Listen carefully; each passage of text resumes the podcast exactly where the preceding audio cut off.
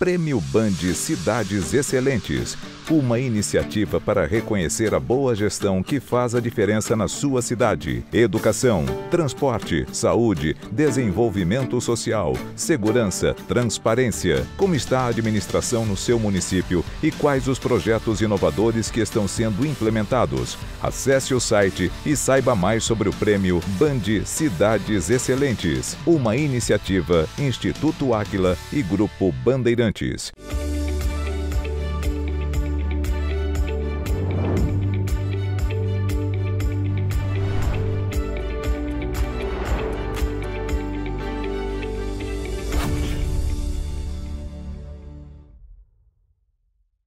Olá, bom dia.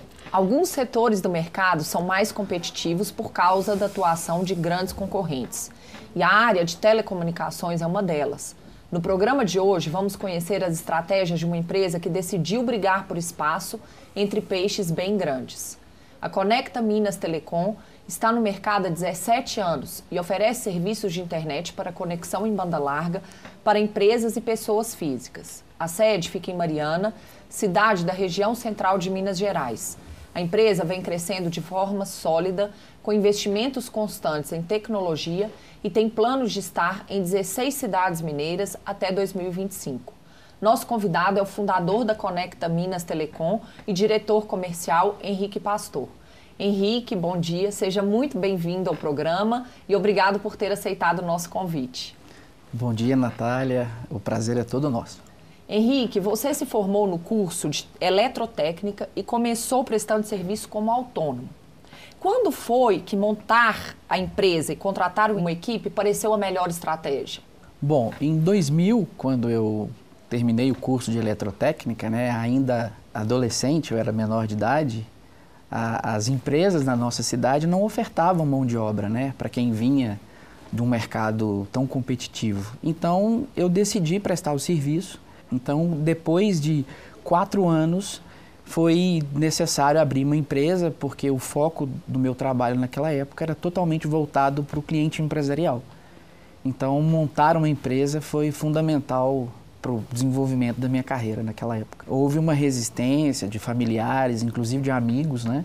Eu me lembro como se fosse ontem um amigo meu dizendo: "Você é louco, você vai competir com o Oi, com as grandes empresas, né, que dominam o mercado" não faça isso. E eu estava muito seguro né, da minha decisão, já tinha uma carteira de clientes considerável na época, e aí segui, deu muito certo e por isso estamos aqui hoje. Lá em 2004, o Brasil ainda estava descobrindo o potencial da internet por banda larga.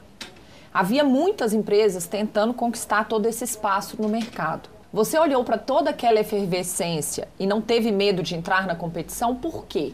Bom, no interior a gente tem uma, uma expressão é que o capim é muito alto, né? E não era diferente conosco. Em 2004, a internet banda larga, embora era novidade, mas ela não abrangia toda a cidade, né? Eu tinha casos, por exemplo, a cinco quadras da minha casa, que pessoas ficavam numa fila de espera, né? A, a operadora local abriu 500 portas e ali eu enxerguei uma oportunidade de montar o provedor de internet para atuar principalmente nas áreas que eram zonas de sombra ou deficientes das grandes operadoras. E Mariana, que é uma cidade com cerca de 70 mil habitantes, foi onde você fez a primeira clientela. Naquele momento, as grandes empresas de telefonia e internet, elas estavam com foco nas capitais e regiões metropolitanas. Mas já existia algum tipo de competição nas cidades menores? Sim, com certeza. A competitividade sempre existe, né? Embora no interior, assim como nós, outros provedores ah, atuavam na nossa cidade, mas como fomos pioneiros, a gente conseguiu, num espaço de tempo muito pequeno, conquistar uma carteira de cliente expressiva. Henrique, e hoje nós estamos vendo que a estratégia das grandes empresas mudou e elas estão indo para o interior também. Como você está se posicionando em relação a essa nova etapa de competição? Nossa empresa vem passando por um processo de estruturação já há cinco anos. E nos últimos dois anos a gente enxergou que seria necessário mudar um pouco a estratégia e pensar como empresa grande. Grandes movimentos a gente fez nos últimos dois anos, como por exemplo, a gente trouxe a operação toda para Belo Horizonte. Então a gente mantém a sede em Mariana, nós estruturamos todo o nosso setor comercial, equalizamos os nossos preços de acordo com a oferta das grandes capitais. Né? Então, hoje a gente consegue ofertar produtos similares a grandes operadoras. E uma da, um, dos nossos diferenciais é o desenvolvimento de produtos. Enquanto grandes operadoras têm toda uma morosidade para construir um produto, por sermos uma empresa regional, a gente tem mais facilidade na composição de um produto, a gente se move muito rápido. E isso é um grande diferencial nosso. Um outro ponto relevante, nós lançamos agora, no mês passado, o produto que foi inovador no estado de Minas. A Conecta já consegue entregar velocidades acima de 1 GB, enquanto na média de mercado elas oscilam aí entre 200 e 600 megas. Então a gente entende que estamos aptos e preparados para competir de igual para igual. Outro ponto que eu quero resgatar da sua trajetória, que foi em 2006, dois anos após a Conecta Minas abrir as portas, quando você tomou uma decisão muito importante sobre o foco de atuação do negócio para serviços de internet. Por quê? Existia uma, uma carência muito grande, né? Naquela época. A banda larga surge, mas não surge para todos. Então, assim, foi muito assertivo. Eu penso que estávamos no lugar certo, na hora certa e no momento certo. A empresa cresceu, assim, de forma muito rápida, embora existia um certo paradigma, porque a, a empresa nasce com a solução de, de internet voltada para tecnologia de rádio, uhum. né? Fibra a gente começou a operar a partir de 2014 mas houve uma, uma demanda muito grande, principalmente nas áreas adjacentes ao, a, ao interior de, da nossa cidade, Mariana, os distritos. É, as operadoras locais não conseguiam atender 100%. Né? Então, houve ali um nicho muito interessante de atuação. Vocês também já têm clientes na Grande BH. As exigências mudam conforme o tamanho da cidade ou o consumidor ele está com demandas muito parecidas? Muito parecidas. O perfil do consumidor hoje ele é muito parecido. A gente tem uma grande dificuldade de interpretar a persona do usuário de internet, né? Embora muitos usuários no interior tenham as mesmas demandas de um, de um usuário numa capital. Uhum. Então, a, a, a necessidade é a mesma. Os mesmos 200 ou 300 megas aqui em Belo Horizonte são os mesmos 200 e 300 megas no interior. O que muda, de fato, é a experiência que a gente consegue entregar para o nosso cliente. Henrique, hoje 75% do faturamento da empresa vem de clientes residenciais e 25% são empresas. Sempre foi esse o perfil da sua clientela ou você vem procurando crescer em algum desses nichos? Embora a rede ela é construída com foco inicial para atender o nosso usuário doméstico, essa mesma estrutura fica apta para atender pequenas e médias empresas. Né? Hoje, nós segmentamos o nosso produto em três carteiras: o cliente doméstico, o cliente comercial e o cliente corporativo. Na nossa região, a gente tem uma pegada muito forte e nos tornamos assim um grande especialista em entregar conexões em ambientes de difícil acesso embora esse segmento ele não corresponde de uma forma muito expressiva no nosso faturamento, ele está em grande expansão. Eu quero entender agora sobre as mudanças intensas que estão sendo feitas na gestão da Conecta Minas Telecom e que tem a ajuda dos nossos consultores lideradas pelo Matheus Romano. Esse processo começou durante a pandemia. O que você buscava levar para o seu negócio naquele momento? Bom, tanto eu quanto o meu sócio, né, comungamos da ideia de que a gente precisava é, alcançar voos ainda mais longos, né? E trazer uma consultoria para dentro do negócio foi essencial para sustentar essa ambição. E lá no, no, início da pandemia, em meados de abril e maio, iniciamos essa conversa, onde o principal objetivo disso era trazer uma gestão eficiente para o negócio. Né? Embora tínhamos uma gestão, mas não era uma gestão voltada para indicadores, né? O que, o que a gente tinha mais deficiência naquela época era a tomada de decisão. Então, trazer uma consultoria naquele momento foi fundamental para sustentar a ambição do nosso negócio e ir de frente aos nossos objetivos. Você passou a ter indicadores para a movimentação da empresa em várias áreas. Qual que é a importância disso? Controle, 100% controle para a tomada de decisão. Eu penso que todo empresário hoje sofre com isso. A tomada de decisão rápida, é essencial para a saúde do negócio. E os indicadores vão de frente a, ao tamanho da nossa ambição. E assim, um ponto que a gente percebeu que foi relevante foi a mudança de cultura, né?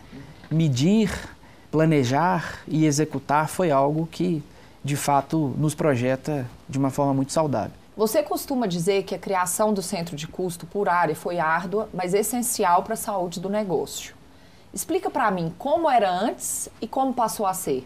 Bom, antes a análise do custo era totalmente voltado para a despesa. Na construção desse indicador, a gente conseguiu enxergar de forma micro o custo real da organização. E a grande vantagem disso foi a tomada de decisão. A gente conseguiu entender o que, que a gente gastava mais, aonde não tinha necessidade, aonde a gente gastava menos e poderia ter mais assertividade, voltado principalmente para as nossas metas, e isso mudou a cultura do negócio. Foi fundamental a construção desse indicador para que toda a organização conseguisse entender o fato do custo, a importância do custo. Né? O Matheus, nosso consultor, diz que que despesa é igual unha, né? A gente tem que cortar todo mês. E isso foi fundamental para mudar essa percepção de despesa ou de propriamente de custo que a operação carregava. Henrique, para a gente encerrar, vamos falar um pouco sobre o impacto da pandemia nas rotinas de trabalho da empresa. Vocês adotaram várias medidas sanitárias logo no início, como medida de proteção para toda a equipe. Mas eu sei que você já está pensando em mesclar o presencial com o home office. Por quê?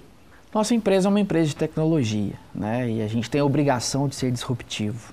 E hoje é uma tendência mundial que a gente tem essa modalidade híbrida.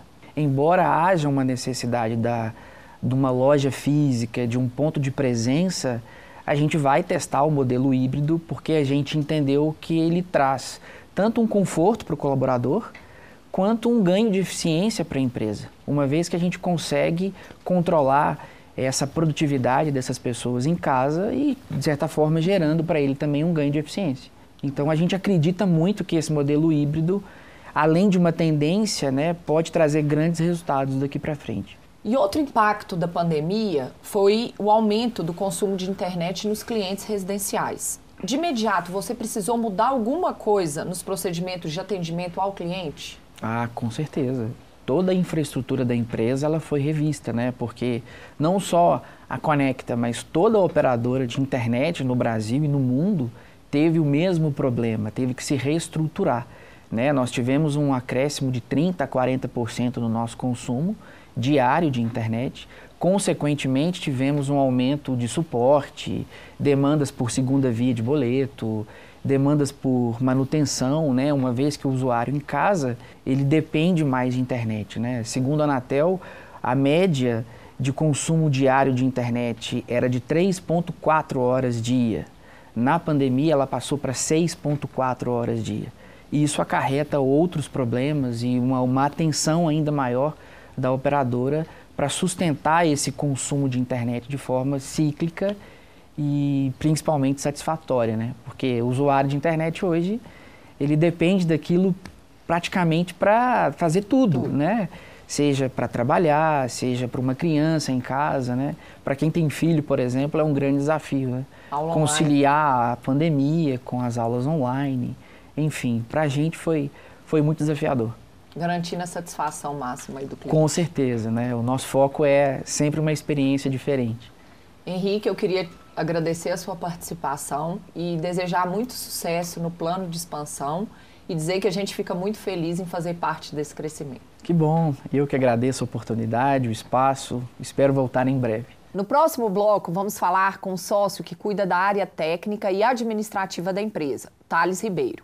Ele vai nos contar sobre a evolução da estratégia para realizar a meta de crescimento até 2025. Até já!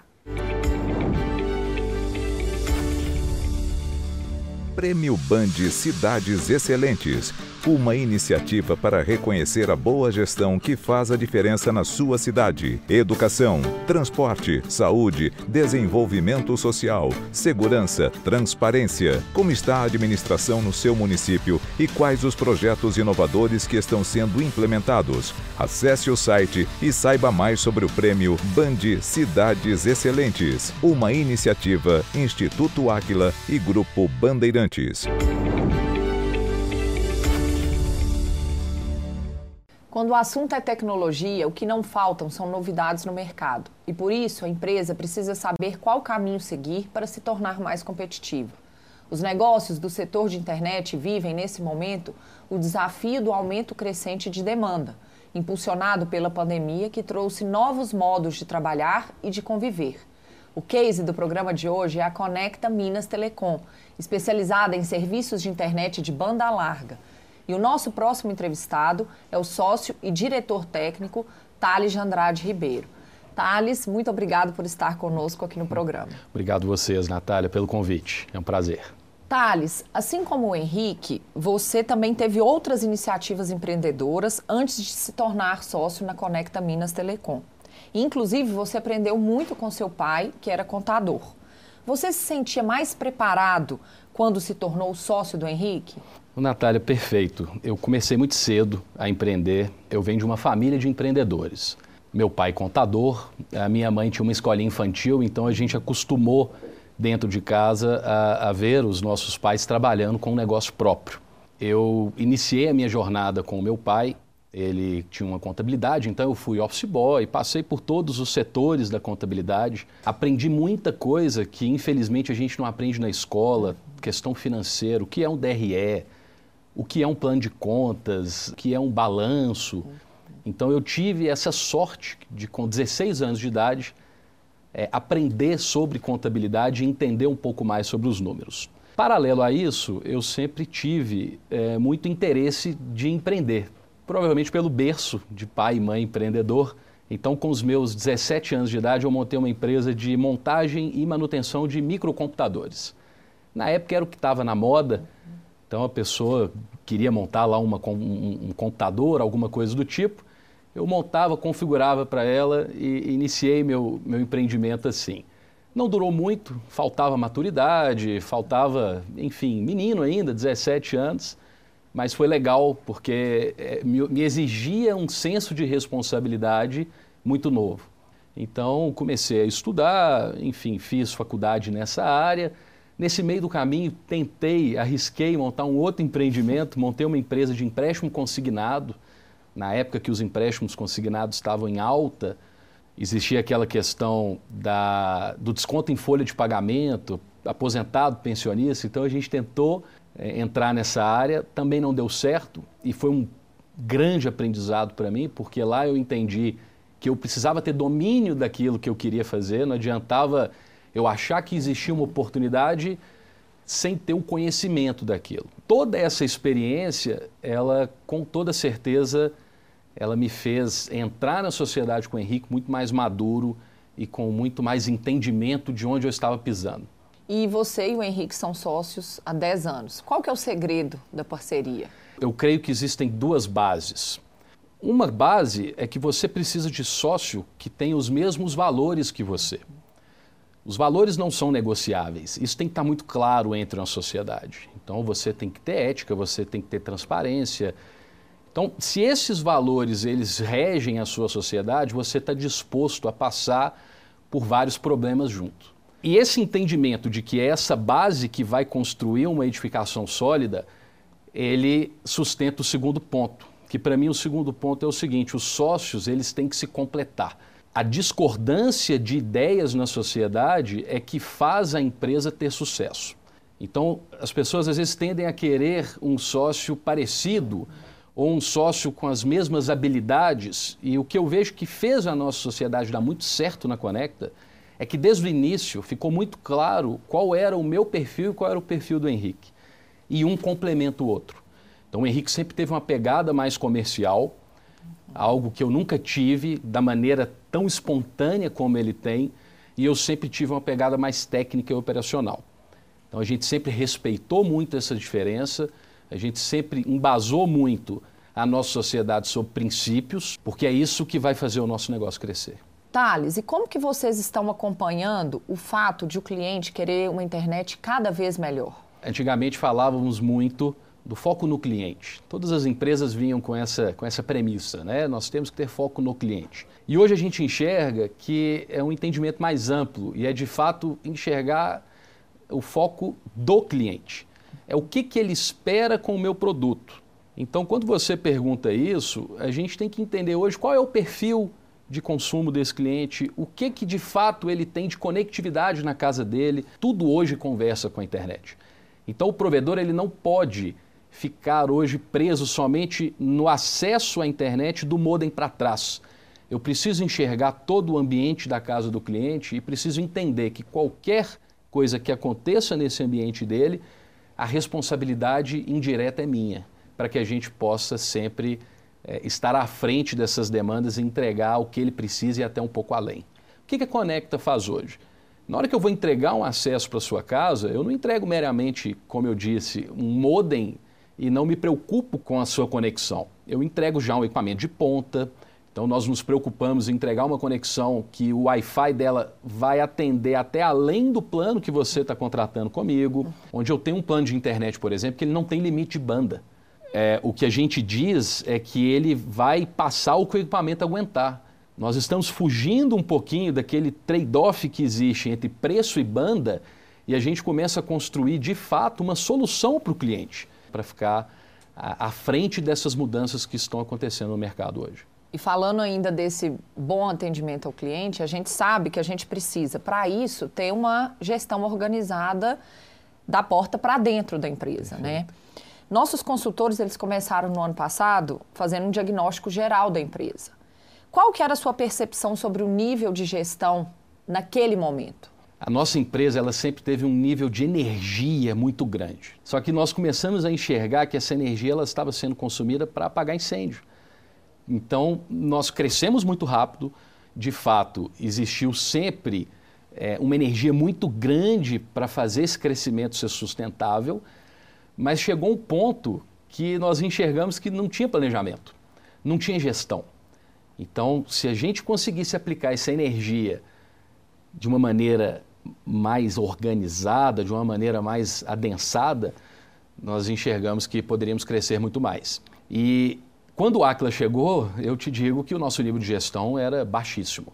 Nós tínhamos uma energia muito grande para fazer a máquina rodar, mas baixíssimo gerenciamento e baixíssimo planejamento. E na área técnica, por exemplo, é crucial a gente ter uma análise de problemas bem feita. O que mudou com a consultoria? Mudou o achismo.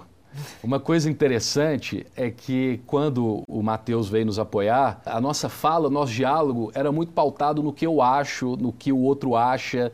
Existia muito pouco, que é o que vocês trouxeram para nós, fatos e dados. Fazer uma análise de fatos e dados para entender realmente qual é a causa raiz do problema, onde é que está a dor maior e se as ações que a gente estava tomando ou que nós vamos tomar, elas são suficientes. Hoje a gente tem quase que um mantra dentro da empresa, porque toda vez que um coordenador ele vem propor algo para melhorar um indicador que não está legal, a nossa pergunta é a seguinte: a gente aprendeu isso com, com o Aquila, aprendeu isso com o Matheus. E a Carol também, que vale frisar que ela nos apoia bastante. Isso é suficiente? Porque essa questão da suficiência ela é muito interessante, porque não era uma pergunta que a gente fazia antes. Essa é uma pergunta que ela vem porque lá atrás a gente não estava olhando para o indicador, a gente olhava para apagar o incêndio. Talvez o fogo continuava pegando, mas onde eu queria apagar eu conseguia. E hoje, quando a gente vai propor uma ação, é muito interessante fazer essa análise de suficiência, que é para entender se de fato eu estou resolvendo o problema ou se eu continuo apagando incêndio. E os rituais de gestão, eles são um momento importante na empresa. Essas reuniões mensais e semanais, elas deixam todo mundo alinhado com os novos propósitos do negócio. Você já percebe mudanças na forma da equipe trabalhar? Sem dúvida. A gente tinha um problema muito grande de alinhamento entre os setores. A gente tinha um problema muito grande de comunicação entre as equipes. Então, esses rituais, os rituais semanais, por exemplo, a gente está fazendo os grupos de excelência, e esses rituais semanais, eles fazem com que estes setores e essa coordenação tenha muito mais proximidade e consiga atuar de maneira conjunta no problema, o que nos dá um ganho de eficiência enorme. O ritual mensal, ele é muito interessante porque ele faz com que a gente efetivamente continue aferindo os indicadores que são primordiais para o nosso planejamento estratégico. E falando aí desse planejamento, um cuidado que nós tomamos né, em todo toda a consultoria é o de repassarmos conhecimento para as equipes dos nossos clientes, a fim de promover esse aprendizado real dos colaboradores. Isso te dá mais segurança para realizar o planejamento de 2025? Sem dúvida, porque a gente traz isso para dentro da cultura do negócio. Então, uma coisa que nós gostamos muito, logo no início do projeto, é que foi definido ali uma liderança, e essa liderança, ela seria responsável para repassar, basicamente, todo o conhecimento que o Aquila está aportando para dentro do negócio, e também uma pessoa que iria ficar como árbitro do projeto. Então, logo no início a gente viu que essa cultura do Aquila, colocando dentro do nosso negócio, dessa maneira de trazer uma liderança própria da empresa, interfaceando com vocês, é algo muito bacana, é algo que gera um resultado muito bom. Porque, como eu disse, dessa maneira nós conseguimos colocar toda essa questão de gestão, toda essa questão do método na cultura da empresa. E isso para nós é primordial para conseguir executar de fato qualquer tipo de planejamento de longo prazo. E a gestão nada mais é que desenvolver pessoas. Perfeito. Thales, e vocês também passaram a ter os grupos de excelência. Como que eles estão funcionando dentro da empresa? Como eu disse, nós temos as reuniões semanais, que elas são basicamente com este grupo de excelência. O que, que a gente fez? Lá atrás, quando nós começamos o projeto, a nossa ideia era pegar esse grupo de excelência e criar projetos novos, alguns projetos mais inovadores. Porém, existiam algumas dores que a gente não tinha noção da complexidade nem do tamanho. E o que, que a gente fez que foi algo que está dando resultado muito bom? Nós pegamos os nossos principais indicadores, aqueles indicadores que de fato vão ditar a regra de crescimento da empresa, e colocamos para esse grupo de excelência tomar conta daquele indicador. Então, deixa de ser um indicador de setor e passa a ser um indicador do grupo de excelência. Isso foi ótimo, porque, por exemplo, se eu preciso melhorar a minha média de vendas, e antes esse indicador ficava no ritual de gestão concentrado com o meu coordenador comercial, quando eu trago esse indicador para um grupo de excelência, eu entendo que para melhorar venda eu preciso, obviamente, do marketing, eu preciso do meu setor de saque, que é o que faz a interface com o cliente, eu preciso de um setor operacional, que é o que vai garantir que o serviço está funcionando bem. Então, criando esse grupo de excelência, eu crio ali uma rede de comunicação muito mais ágil, o que faz com que a gente consiga, de fato, é, chegar no resultado de uma maneira muito mais rápida. E o que, que mudou para você, como diretor técnico, agora que a empresa passou a ter indicadores de desempenho em várias áreas? Muda muito a questão do achismo, porque o feeling ele acaba sendo um achismo e ele pode ser traiçoeiro. Então muda muito a minha visão de como gerir o meu negócio. Muda muito a minha visão do que, que nós vamos fazer hoje para chegar no nosso resultado daqui a cinco anos. Thales, e para a gente encerrar, eu comentei com o Henrique no primeiro bloco sobre esse movimento das grandes empresas de internet irem para o interior.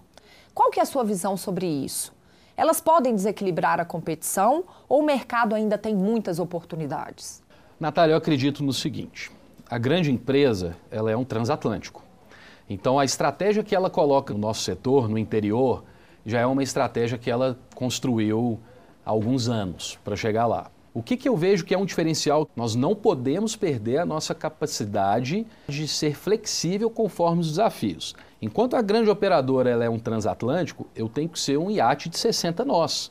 Eu preciso ser rápido.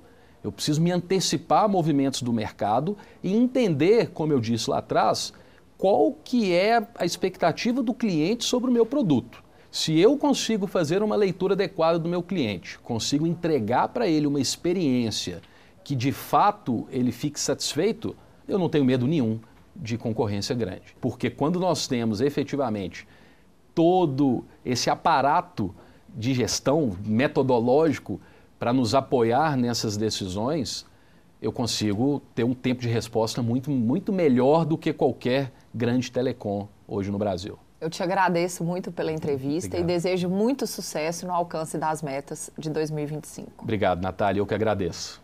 Ficamos por aqui. Para rever ou compartilhar nosso programa, é só acessar o YouTube da TV Band Minas ou do Aquila. Querendo falar com os nossos consultores, estamos acessíveis pelas redes sociais ou pelo nosso site. Semana que vem estaremos de volta com mais técnicas e cases de gestão para te ajudar a ser um gestor excelente. Obrigada pela audiência e até lá!